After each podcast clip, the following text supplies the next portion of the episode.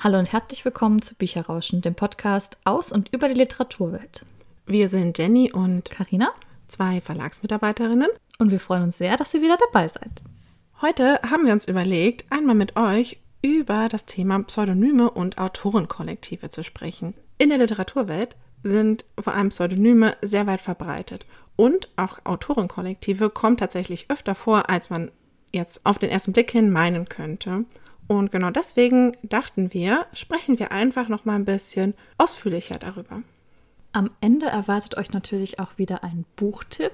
Diesmal bin ich dran und ich stelle euch den ganz tollen Roman White Fox vor.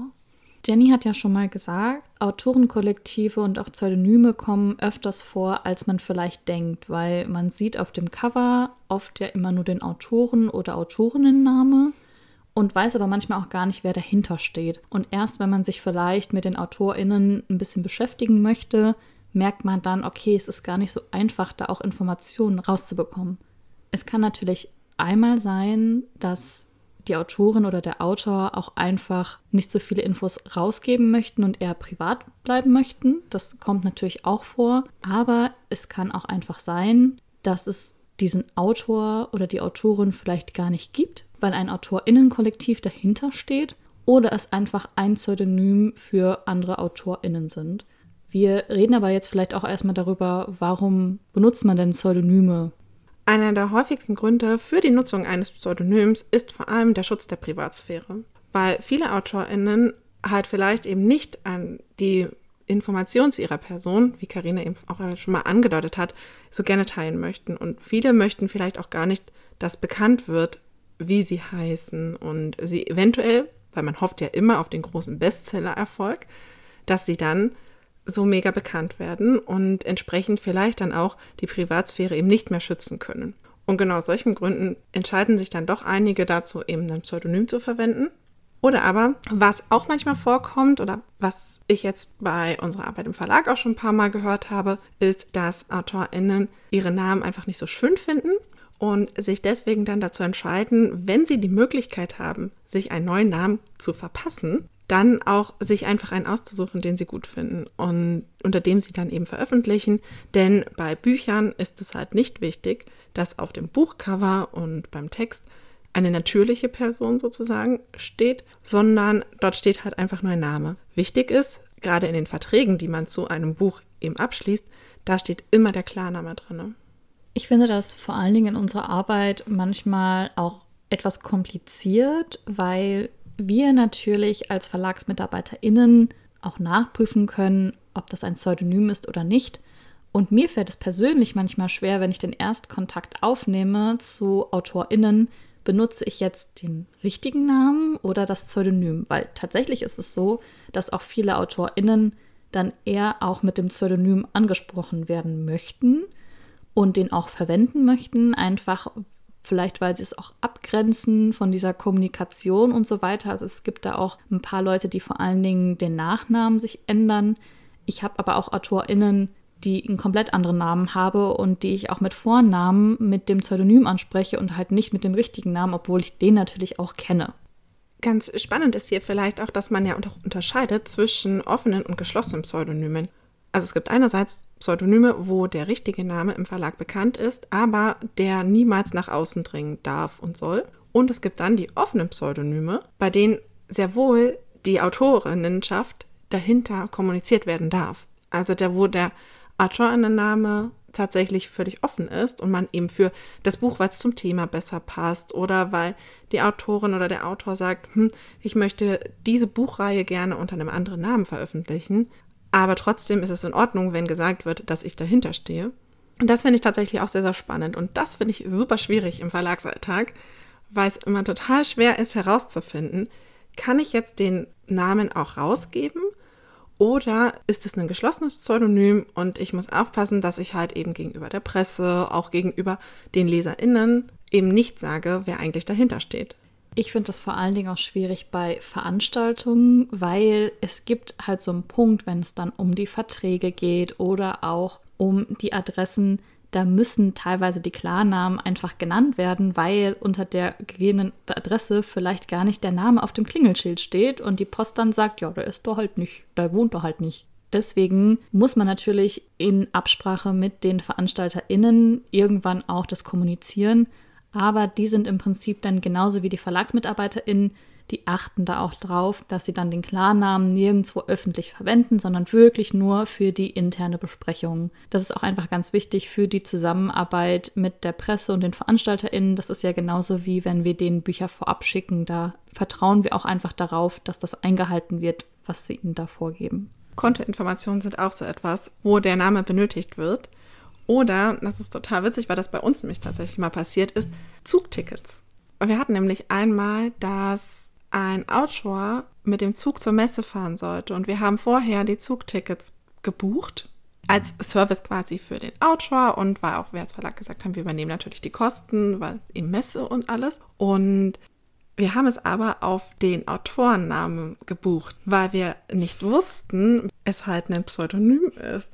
Und dann haben wir ihm das Ticket halt geschickt. Er hat auch tatsächlich nichts gesagt gehabt. Und dann gab es aber Probleme, als er im Zug saß war nämlich dann bei der Kontrolle halt kam mit, huh, aber das geht so nicht, weil die, äh, ich glaube, er hatte auch noch eine Bahncard oder so und es hat halt nicht zusammengepasst. Also es war total, total oh absurd und total abstrus und es hat, irgendwie ging es dann doch, Gott sei Dank auch, aber es war halt einfach bescheuert. Ja, aber ich glaube, das sind auch wieder so Geschichten, die dann die Kontrolleure noch erzählen. Weißt du, was mir damals an der Arbeit passiert ist? Aber ich finde, das passiert so schnell, weil die Kolleginnen aus dem Lektorat und der Redaktion und die, die die Verträge erstellen, die wissen das natürlich alles. Aber wir teilweise auch in der Presse, wir wissen nicht unbedingt, wie jetzt der Klarname ist oder ob das jetzt der richtige Name ist. Und das ist für uns natürlich auch nicht immer so ersichtlich, wenn wir halt in die Kommunikation gehen. Ein weiterer Grund, warum man sich ein Pseudonym gibt, ist zum Beispiel auch, wenn man vielleicht mal in eine andere Richtung gehen möchte. Also wenn man sagt, man ist als Autorinnenname für Thriller bekannt und ist da super in dieser Szene, möchte aber jetzt mal ein Kinderbuch schreiben. Und das ist auch manchmal ein bisschen vorbelastet oder ein bisschen schwierig. Und dann einfach zu sagen, okay, ich möchte jetzt einfach mal ganz neu im ganz neuen Genre mich einmal ausprobieren. Ist manchmal auch ganz spannend, wenn man sagt, man möchte ganz unbedarft einfach mal schauen, wie dann ein Buch läuft gerade wenn die AutorInnen auch sehr bekannt sind, zum Beispiel, machen sie das auch ganz gerne mal, um auszutesten, wie würde es denn ankommen? Wie würde auch es besprochen werden? Wie würden LeserInnen darauf reagieren, wenn eben nicht der bekannte Name da drauf steht, sondern ein total unbekannter Name? Was ich auch tatsächlich aus Leserinsicht auch manchmal sehr, sehr spannend finde, wenn ich dann Rezensionen lese und die halt wirklich das Buch ganz neutral mal bewerten, weil gerade wenn ich von einer Autorin oder einem Autor was lese, was, wo ich schon andere Bücher kenne, bewerte ich persönlich tatsächlich das auch ganz anders, weil ich halt den Stil schon kenne. Das heißt, ich vergleiche manchmal, wie war das bei dem Buch? Hat es mir hier genauso gut gefallen oder hat der Autor oder die Autorin hier jetzt irgendwas anders gemacht? Und das hättest du natürlich alles nicht, wenn du unter einem ganz anderen Namen veröffentlichst.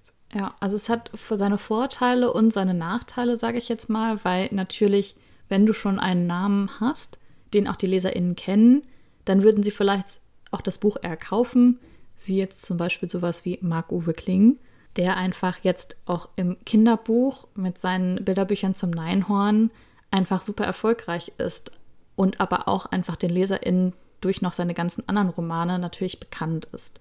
Spannend finde ich auch, wenn AutorInnen ihre Vornamen abkürzen, dass nur der Nachname zu sehen ist, zum Beispiel E.L. James, J.K. Rowling. Ich finde es total auffällig, dass es immer mehrere Buchstaben sind. Genau, also es sind immer mehrere Buchstaben, aber das wirkt dann irgendwie so, man kürzt das ab. Äh, hier, Tolkien hat das ja auch schon damals gemacht, theoretisch. Also es ist auch kein neues Phänomen. Tatsächlich ist es auch geschichtlich bei Pseudonymen so, dass früher Frauen das sehr häufig gemacht haben, dass sie sich entweder einen komplett anderen Namen gegeben haben, nämlich einen männlichen Namen, oder ihren Namen abgekürzt haben weil einfach vorher das Vorurteil geherrscht hat, dass Frauen nicht schreiben können. Deswegen ist das kein neues Phänomen, sich Pseudonyme zu geben, sondern das gibt mhm. es schon ziemlich lange.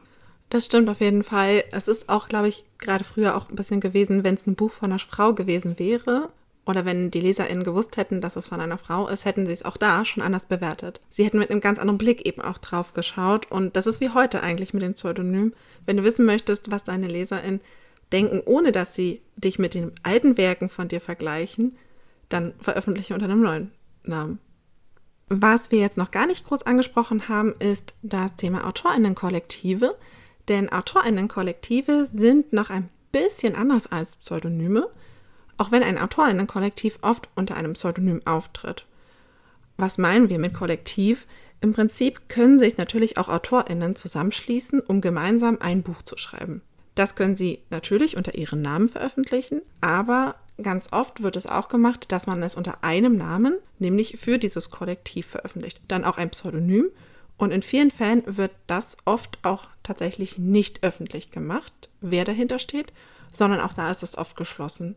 Oft wissen selbst im Verlag dann gar nicht alle, wer überhaupt daran beteiligt ist, weil diese Kollektive sehr häufig als Einheit auftauchen. Also sprich, dass eine Agentur sie zum Beispiel vertritt und die Verträge dann für dieses Kollektiv gemacht werden oder für, mit der Agentur einfach und das Kollektiv dahinter sozusagen gar nicht für den Verlag sichtbar wird.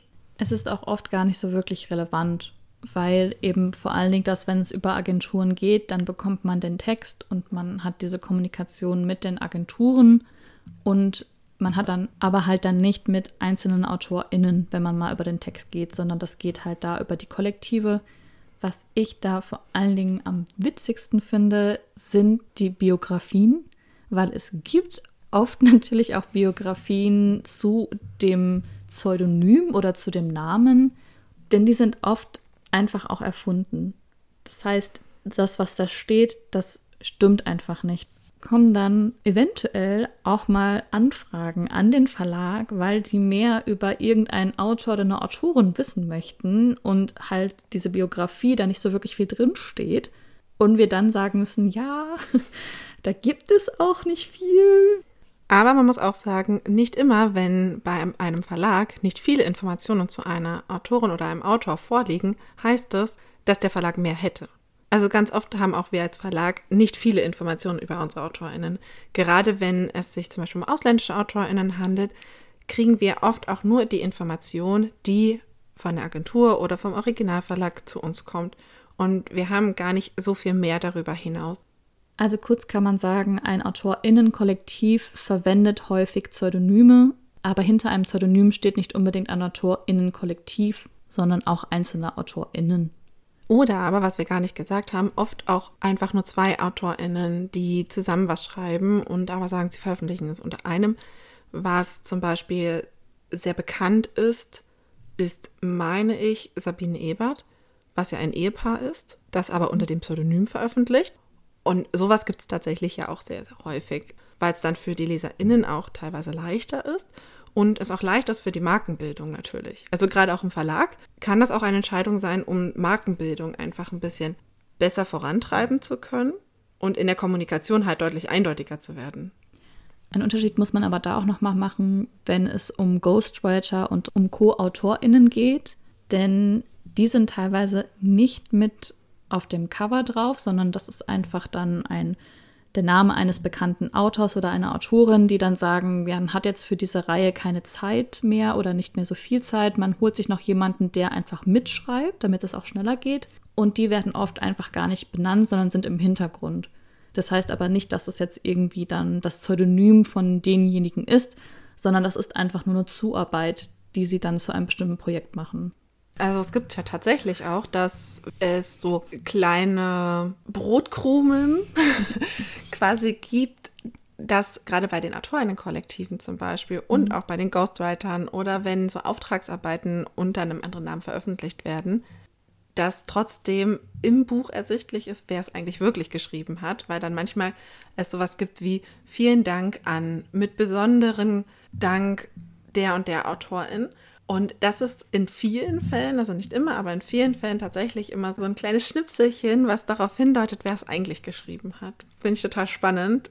Ich muss auch sagen, ich hatte vor meiner Zeit im Verlag mir auch gar nicht so wahnsinnig viele Gedanken darum gemacht. Also klar, Pseudonyme kannte ich, auch diesen geschichtlichen Hintergrund, das hatte ich auch im Studium, aber vor allen Dingen sowas wie AutorInnen-Kollektive hatte ich irgendwie vorher keine Berührung mit, weil man das halt, wie gesagt, auch als Leserin nicht unbedingt mitbekommt, weil das meistens nirgendwo steht, dass da halt ein AutorInnen-Kollektiv dahinter ist.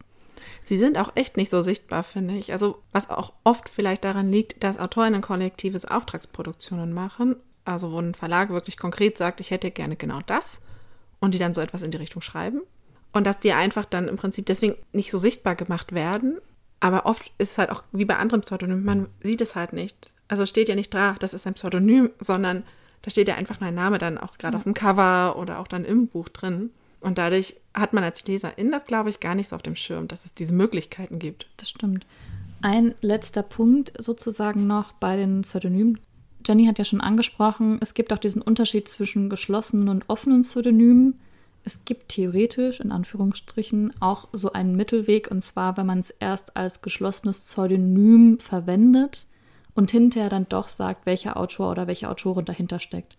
Das wird manchmal auch einfach aus Marketingzwecken im Nachgang sozusagen noch gemacht. Entweder um den Verkauf noch mal so ein bisschen zu pushen oder halt einfach ganz klar als Strategie. Wir lassen das jetzt das erste halbe Jahr, das Jahr so laufen und dann hauen wir eigentlich raus, wer dahinter steht. Da hast du recht. Das ist, glaube ich, auch wirklich in sehr vielen Fällen eine Marketingentscheidung, ob man es nicht doch dann veröffentlicht. Und in vielen Fällen wird es wirklich auch, glaube ich, sehr gerne genutzt, weil man dann nochmal so Aufmerksamkeit bekommt, wenn das Buch eigentlich ein halbes Jahr alt ist und damit ja oft schon andere Bücher ihm den Rang ablaufen, um da so noch mal ein bisschen was nachzulegen. Es gibt natürlich bestimmt vielleicht auch den einen oder anderen Journalisten, der das dann selber herausfindet und dann auch veröffentlicht und es ist gar keine Entscheidung von dem Verlag war. Aber so oft bekommt man das ja auch nicht heraus. Und wie wir schon gesagt haben, wenn wir Infos an die Presse und an die VeranstalterInnen geben, haben wir auch Vertrauen darauf, dass manche Informationen, die wir sagen, dass sie nicht öffentlich sein sollen, dass sie auch nicht veröffentlicht werden. Deswegen ist das auch dann eher eine Ausnahme. Mit diesem Schlusssatz beenden wir jetzt unsere Ausführungen zu Pseudonymen und Autorinnenkollektiven und möchten euch noch einen kleinen Buchtipp präsentieren. Karina hat sich diesmal ein Kinderbuch herausgesucht und zwar White Fox von Chen Jiatong. Genau, ich stelle ein Kinderbuch vor von einem chinesischen Autor. Und zwar eine ganz tolle Fantasy. Es geht um einen Polarfuchs. Wer jetzt eine unserer letzten Folgen gehört hat, nämlich die über die Vorschau, weiß auch, dass ich Füchse ganz gerne mag und dass das natürlich dann eine Buchreihe ist, die ich unbedingt lesen musste. Es geht um den Polarfuchs Dila, der mit seinen Eltern im Norden lebt er ist noch relativ jung, erst ein paar Monate alt und noch gar nicht so wirklich selbstständig, ist natürlich viel auf seine Eltern angewiesen und eines Abends wartet er sehnsüchtig, dass seine Mutter und sein Vater wiederkommen, weil er jetzt auch sehr hungrig ist und die waren jetzt schon so lange weg. Und es kommt seine Mutter wieder, ist aber verletzt und stirbt kurz darauf und er erfährt auch, dass sein Vater von einem Jäger getötet wurde. Seine Mutter kurz vor ihrem Tod verrät ihm aber noch ein kleines Geheimnis bzw. erzählt ihm eine Geschichte oder eine Legende und gibt dem kleinen Polarfuchs einen besonderen Schatz mit, und zwar den Mondstein. Und die Legende besagt, dass mit diesem Mondstein sich Tiere in Menschen verwandeln können. Und nach diesem Ereignis beginnt im Prinzip die Reise von Dila. Er ist jetzt plötzlich ganz auf sich alleine gestellt. Er hat jetzt diesen Schatz, den er auch unbedingt beschützen muss. Und er macht sich auf die Reise ins Unbekannte. Und auf dieser Reise kommt er an ganz verschiedenen Orten und hat auch ganz verschiedene Begegnungen, sowohl mit Menschen als auch mit anderen Tieren. Er wird auch verfolgt von anderen Polarfüchsen, die diesen Schatz unbedingt in ihrem Besitz bekommen möchten. Und Dila möchte aber natürlich gerne dem Wunsch seiner Mutter treu bleiben und diesen Schatz beschützen. Ich fand diese Geschichte einfach total toll, weil sie erstmal aus einer Sicht vom Tier geschrieben worden ist. Man lernt mit Dila relativ am Anfang auch schon eine Menschenfamilie kennen die er ganz neugierig beobachtet. Man sieht halt durch den Augen dieses Fuchses, der auch gar nicht so wirklich weiß, was da irgendwie passiert und so eine Faszination zu den Menschen hat, die aber gleichzeitig dann auch hinterher für sein Unglück zuständig sind. Also jetzt nicht die Menschen, die er beobachtet hat, sondern generell Menschen an sich. Und man lernt einfach auch viel von dieser Tierwelt kennen, weil er dann auch mit verschiedenen Tieren Freundschaften schließt oder auch Feindschaften schließt und mit diesen umgehen muss. Vor allen Dingen, weil auch einige natürlich Vorbehalte haben, als Fuchs, als Raubtier, wenn er plötzlich mit kleineren Tieren, die er sonst jagen würde, Freundschaften schließt. Und was ich vor allen Dingen auch ganz spannend fand, man wächst zusammen mit Dealer so ein bisschen. Also je weiter er auch reist, je weiter er auch in die Wärme reist und ins Unbekannte, je mehr lernt man auch mit Dealer kennen. Am Anfang der Geschichte ist er halt wirklich noch sehr klein, sehr jung und unbedarft. Und je weiter er unterwegs ist, desto mehr wächst er auch an den Aufgaben, die er hat. Es ist der erste Band einer Reihe, das heißt, es geht auch noch weiter und man lernt dann natürlich auch noch mal mehr kennen und man hat unglaublich Lust auch weiter zu lesen. Mittlerweile sind auch schon zwei Bände erschienen von der Reihe. Ganz besonders fand ich auch spannend, dass es von einem chinesischen Autor geschrieben ist und von einer chinesischen Illustratorin illustriert worden ist. Also einfach, dass man das da noch mit reinspielt. Ich muss ehrlicherweise sagen, ich kenne mich in der Sagen- und Legendenwelt von China nicht so wahnsinnig viel aus, sondern nur rudimentär. Deswegen kann ich jetzt auch gar nicht sagen, wie viel von der Symbolik und von den Geschichten aus China Einfluss in das Buch genommen haben. Aber ich finde, man merkt es so ein bisschen schon an den Stellen. Andererseits, was ich auch irgendwie ganz spannend finde, wenn man das nicht weiß, das Buch kann überall spielen. Es wird nicht explizit gesagt, dass es sich in China abspielt oder in der Umgebung abspielt. Was ich aber schon finde, ist, dass man ein bisschen am Erzählstil merkt, dass es nichts Westliches ist, sondern dass es irgendwie aus einem anderen Kulturkreis kommen muss. Auch wenn natürlich viel auch bei einer Übersetzung mit reinspielt. Aber ich finde schon, dass man so ein bisschen merkt, dass es halt anders erzählt wird und auch die Figuren sich teilweise auch so ein bisschen anders verhalten. Und deswegen finde man merkt schon so ein bisschen, dass es von einem chinesischen Autor ist. Aber es ist nicht so chinesisch, wie ich am Anfang gedacht hätte, als ich gehört habe, dass es halt von einem chinesischen Autor geschrieben wurde. Also ich hätte tatsächlich gedacht, dass deutlich mehr irgendwie Eingang findet, auch vielleicht deutlich mehr Symbolik Eingang findet. Aber mir geht es ein bisschen wie dir. Ich kenne mich eben auch nicht so gut aus in der Sagenwelt, auch was die Symbole angeht. Deswegen kann ich es auch nur bedingt beurteilen natürlich.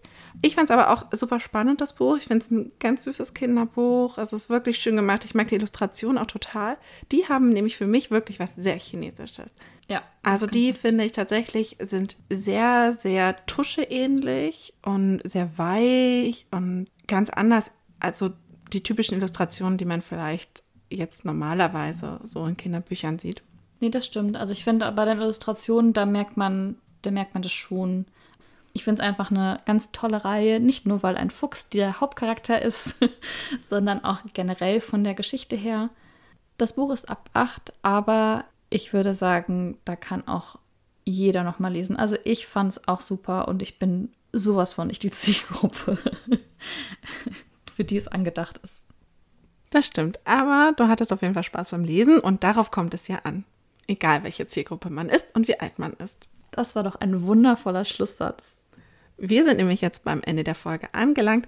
Danke, dass ihr zugehört habt. Und wir hoffen natürlich, dass ihr uns auch bei den nächsten Folgen wieder begleiten werdet. Meine ausführliche Rezension findet ihr dann natürlich auf Instagram und auf unserer Webseite bücherrauschen.de mit UE. Wenn ihr Anregungen, Ideen und Wünsche habt für uns, dann schreibt uns gerne auf Instagram oder schickt uns eine Mail an Bücherrauschen mit ue at web.de. Ansonsten freuen wir uns natürlich auch jederzeit über Kommentare und Bewertungen auf den verschiedenen Podcast-Plattformen und sagen dann einfach noch bis zum nächsten Mal. Macht's gut!